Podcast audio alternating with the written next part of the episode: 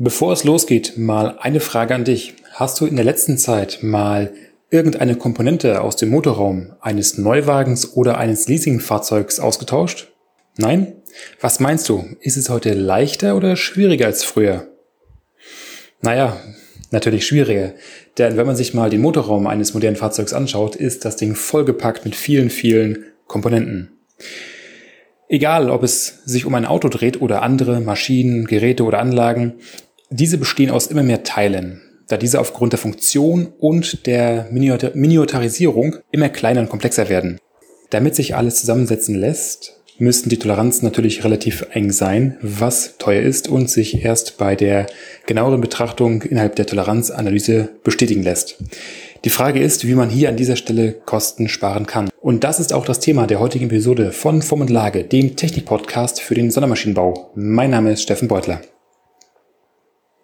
Ja, die Toleranzanalyse. Das Thema kennen wir eigentlich schon aus dem Studium und zwar meistens anhand des Aufstellens der Toleranzkette. Und hier ist es ja so, wie wir es in der Universität oder Hochschule gelernt haben, so, dass wir eine Worst-Case-Betrachtung machen. Die Frage ist allerdings an erster Stelle, wie werden überhaupt Toleranzen vergeben? Und grundsätzlich gibt es hier drei Wege. Das erste, das machen natürlich die Berufsanfänger am liebsten.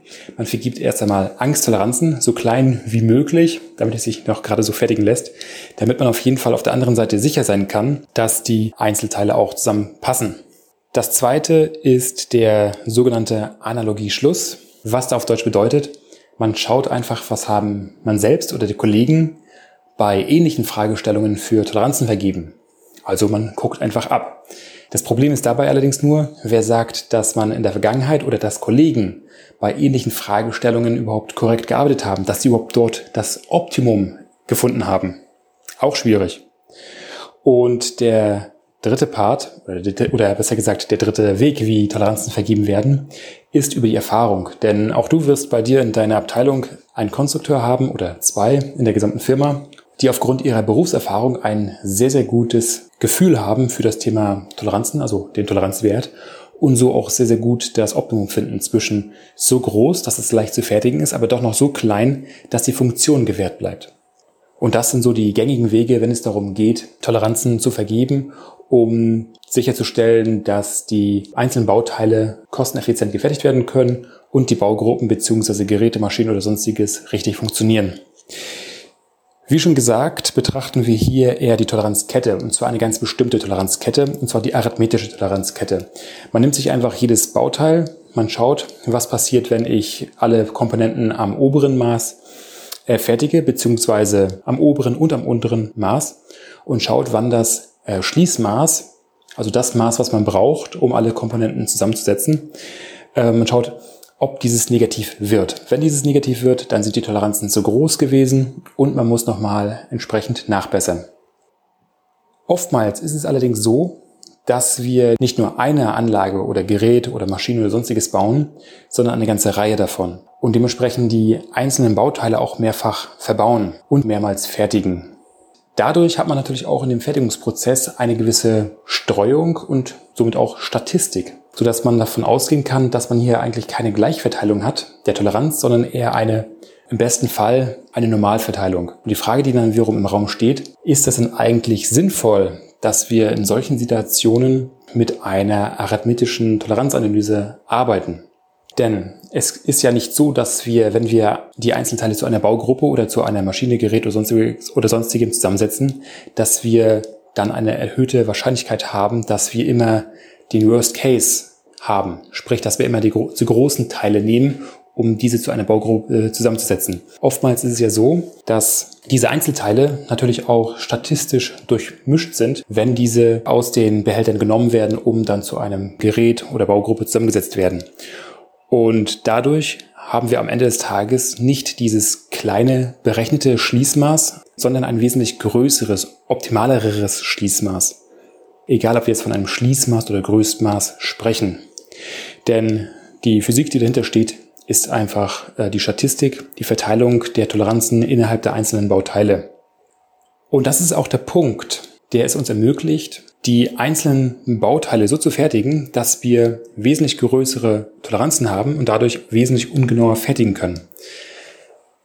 Dieses Thema hat natürlich eine sehr, sehr große Bewandtnis in Branchen, die einen sehr, sehr großen Kostendruck haben, wie beispielsweise der Automobilbranche oder der Luft- und Raumfahrtbranche, um die beiden mal zu nennen. Hier ist es nämlich so, dass das Verfahren der statistischen Toleranzanalyse sehr, sehr gerne angewendet wird um Werkstücke so zu designen, dass diese natürlich funktionieren und zum Zweiten auch in der Herstellung möglichst effizient und günstig hergestellt werden können. Und da belegt man natürlich aufgrund der Statistik, die dahinter steht, die Bauteile, die Toleranzen, die Toleranzen ein wenig größer auf und so groß, dass wenn man eine arithmetische Toleranzanalyse durchführen würde, dass es hier an der Stelle nicht funktionsfähig wäre. Und wenn wir uns mal ganz genauer die Luft- und Raumfahrtbranche angucken, ja, wie viele Flugzeuge stürzen ab oder haben einen Defekt aufgrund dessen, dass diese schon äh, mit fehlerhaften Bauteilen gefertigt wurden? Eher wenige. Diese Thematik der statistischen Toleranzanalyse ist allerdings in der deutschen Wirtschaft nicht sehr weit verbreitet, weil wir natürlich gerne genau arbeiten. Aber dazu gibt es sogar eigene Normen, beziehungsweise gab es.